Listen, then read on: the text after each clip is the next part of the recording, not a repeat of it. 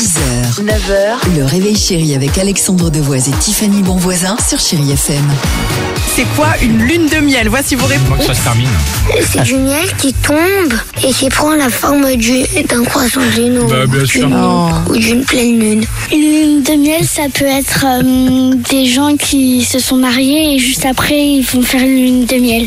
La lune de miel peut être euh, un petit gâteau ou une sorte de boisson qui nous fait endormir la lune de miel. C'est peut-être la maison des abeilles, mais elle est en forme de lune. Sympa. Une lune de miel, c'est sûrement avoir la voix très douce. Aussi, aussi, la voix très douce, tu es mon petit gâteau. mignon. 8h54, Michael Jackson sur Chéri FM, Smooth Criminal, c'est ce qu'on va écouter.